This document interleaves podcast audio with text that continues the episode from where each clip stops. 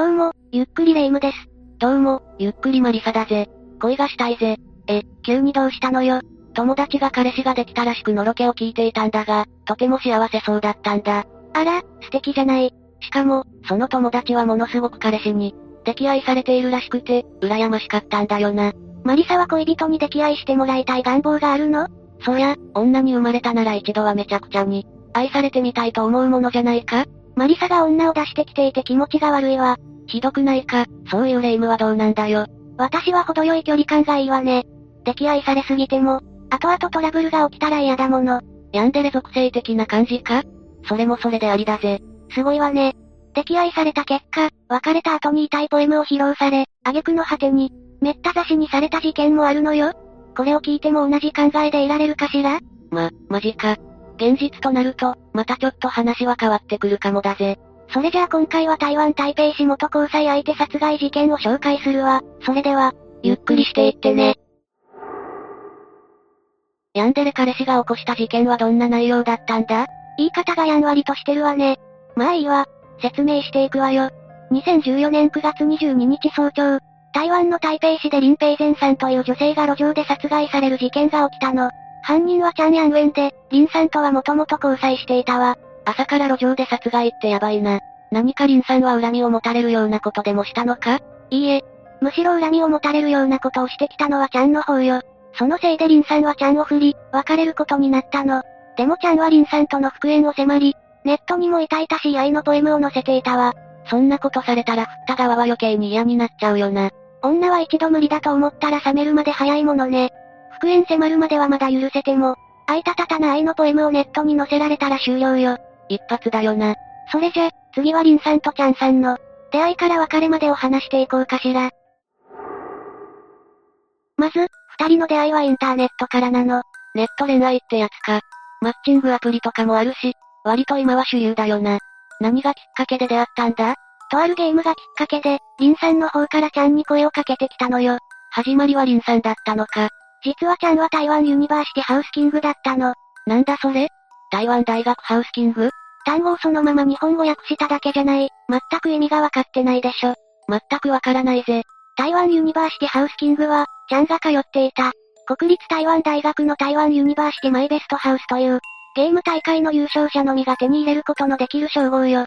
それはすごいのかすごくないのかよくわからないんだが。ハウスキングに選ばれれば、海外にもファンができるくらいすごいことなのよ。海外にも、それは驚きだぜ。よっぽどゲームが上手くないとハウスキングになれないってことだよな。そういうことよ。ちゃんはゲームが天才的に上手くて、世界的に認められていたと言えるわね。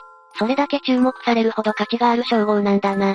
まあ、ハウスキングの称号を自慢に思っていて、自分のことをゴッドマン、マスターアメージングなんてネット掲示板とかで言っていたみたいよ。地味にうざいな。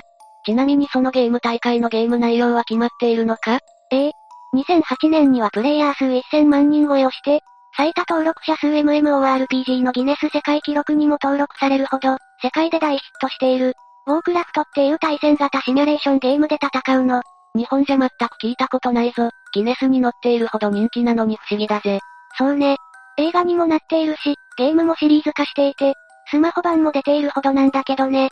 ゲーム大国日本でも世界で人気だからといって、日本で人気とは限らないんだな。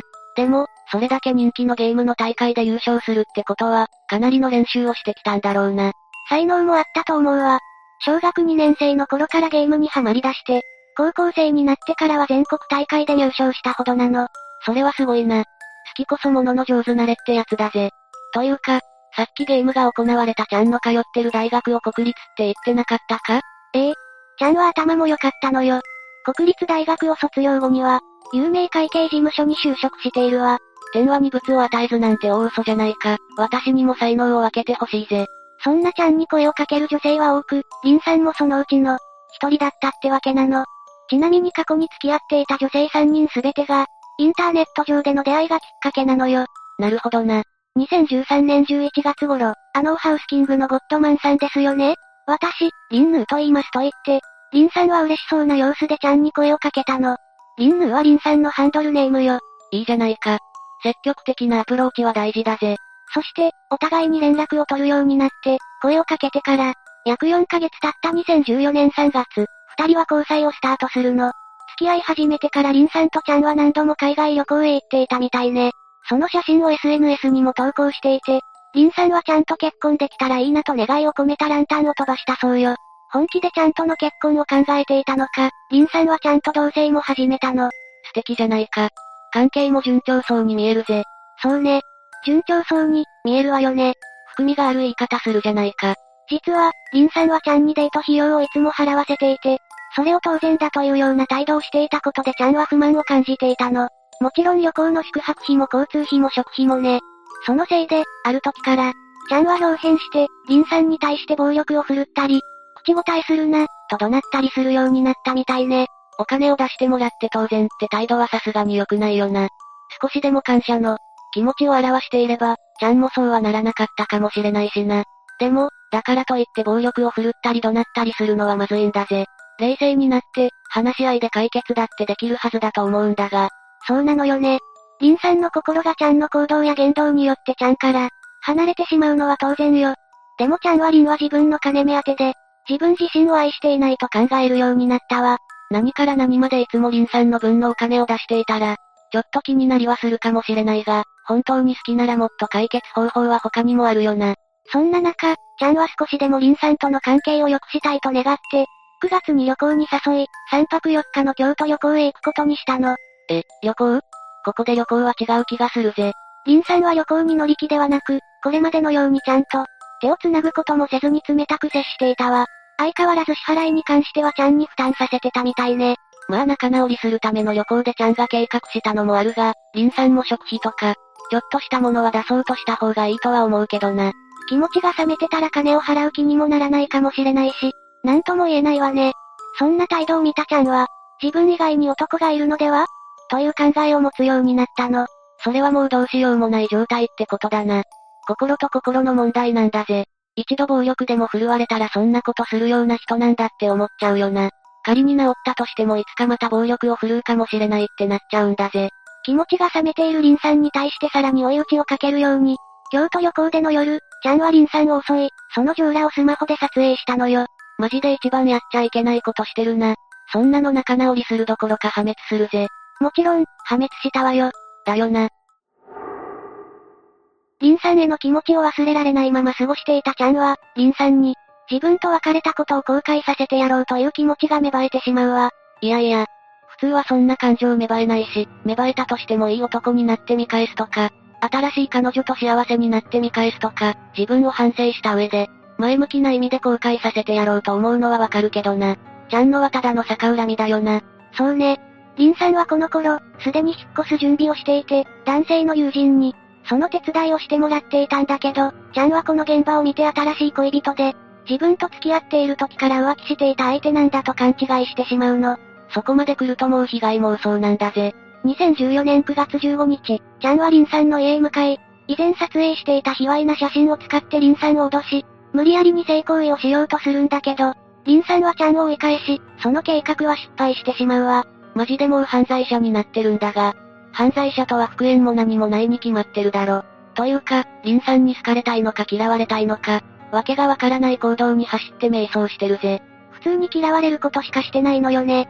その後、リンさんは風邪をひいてちゃんに薬を買ってきてほしいと頼み、ちゃんは薬を持ってリンさんの部屋へ向かうの。そしてドアを開けると、辛そうな表情をしたリンさんが出てきて、もう二度と私の人生に関わらないでと言い放ったわ。こうして二人の関係は完全に終わりを迎えたのよ。うん。わざわざその状態で言う必要あるのか？もし逆上されたら、風邪ひいてるし元気もないのに助けすら呼べないよな？というか別れた相手になんで頼んでるんだ？リンさんが別れを言うならこのタイミングだと思ったんじゃないかしらね。タイミングなら仕方ないな。ちゃんはリンさんに言われた言葉を受け入れられず、リンさんの家に行ったんだけど、すでに引っ越していて、会うことは愚か連絡すらつかなくなってしまったの。誰だってこんな男からは逃げるぜ。悲しみに打ちひしがれたちゃんは、SNS にごめんなさい。ごめんなさい。ごめんなさい。とても大事なことなので3回言わなければなりませんと投稿したわ。こんな怖い大事なことなのでは聞いたことないぜ。さすがにもう謝ったのなら、反省したってことだよな。こんなことで諦めるわけのないちゃんは、なんとリンさんの携帯を、ハッキングして、請求書から住んでいる場所を特定したのよ。2014年9月21日の深夜、ちゃんはさらにヤバい投稿を SNS にするわ。深夜のポエムはヤバいぞ。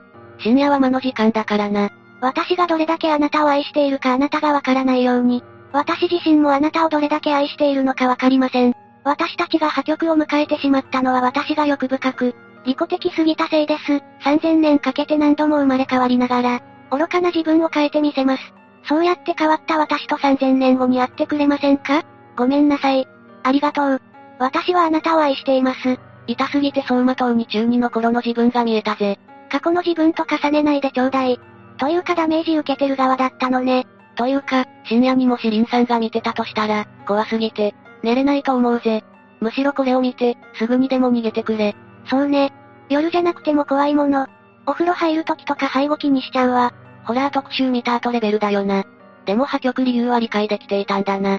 分かった上で自分を変えるって言ってるのはいいが、3000年は、さすがに人類が滅亡してる可能性もあるし待てないんだぜ。というか生まれ変わらないと自分を変えられないってどういうことだよ。やる気ないだろ。思考は180日で変えられるって言うし、自分を変えようと思った時から、変わっていけるんだからそんな期間いらないわよね。ちゃんはダメな自分を変えるために、さらにダメになるんだけどね。ん、どういうことだ？2014年9月22日早朝、ちゃんはリンさんを見つけて襲いかかったの。そして馬乗りになって、持っていたナイフで何度も何度もリンさんを刺したわ。深夜の投稿してからすぐに襲いに行ったのかよ。見ていた人たちも近づけないほどの勢いで、ちゃんは何度も何度も、刺し続け、40回刺したところでリンさんは生き絶えたの。40回以上も刺すって普通じゃないぜ。リンさんはそこまでされるほどのことしてないし、完全にちゃんの気が狂ってるんだぜ。この後、ちゃんは気が狂ってるどころじゃない行動をするわ。なんと、動かなくなったリンさんの隣に座り込んで、その遺体にキスをしたのよ。眠り姫じゃないんだから起きるわけないだろ。自分で殺しといて起こそうとする王子はサイコパスでしかないわよ。そもそも、ちゃんは王子じゃないし、童話じゃないんだから生き返りもしないわ。脳みそお花畑なのかちゃんは。さらにちゃんはリンさんの亡骸にキスした後、血まみれになったリンさんの、体にすがりついて大声でリンさんの名前を呼びながら泣きわめいたの。悲劇のヒロインかよ。お前が殺したんだろ。ちゃんの悲劇のヒロインのような行動は続くわ。警察が到着したところで、リンさんを刺し続けたナイフを自分に向けたの。あいたー。あいやー、みたいな感じで言わないでよね。まあでもちゃんは全く、怪我してなかったみたいだから、本当に悲劇のヒロインぶってただけだと思うわ。普通にそのまま殺人容疑で現行犯逮捕されたわ。生まれ変わってやり直す気もないんじゃないかよ。3000年かかっても変わることできないだろ。本当よね。警察の取り調べでは、動機をリンが誰かに取られるくらいなら、殺すしかないと思いました。と言っているわ。身勝手極まりない犯行だぜ。遺体にキスした理由は何か言っているのか？ええ。リンの遺体に口づけたのは自殺する勇気が欲しかったからですと言ってるわね。全然生きてるじゃないか。傷の浅さから、警察もこの言葉を信じていなかったみたいよ。だろうな。かわいそうな自分に酔ってたようにしか見えないぜ。本当にかわいそうなのは、リンさんとその遺族だけどね。結局、2021年にちゃんは裁判で無期懲役の判決が下っているわ。妥当だよな。もし今後、刑務所から出てきて、他の女性と交際したら同じことになりかねないぜ。3000年かけて生まれ変わる前に、刑務所の中で一生かけて生まれ変わってもらわないとね。どう？事件の内容を聞いても、ヤンデレ合い彼氏が欲しいと思うかしら？正直二次元までにしてほしいぜ。リアルではノーサンキューだ。まあ、そうなるわよね。そもそも彼氏すらいないし恋もしていないのに、どうこう言っても意味ないんだけどな。それを言っちゃ元も子もないわね。まずは出会いを探すところから始めるしかないぜ。というわけで、今回は台湾台北市元交際相手殺害事件について紹介したわ。それでは、次回もゆっくりしていってね。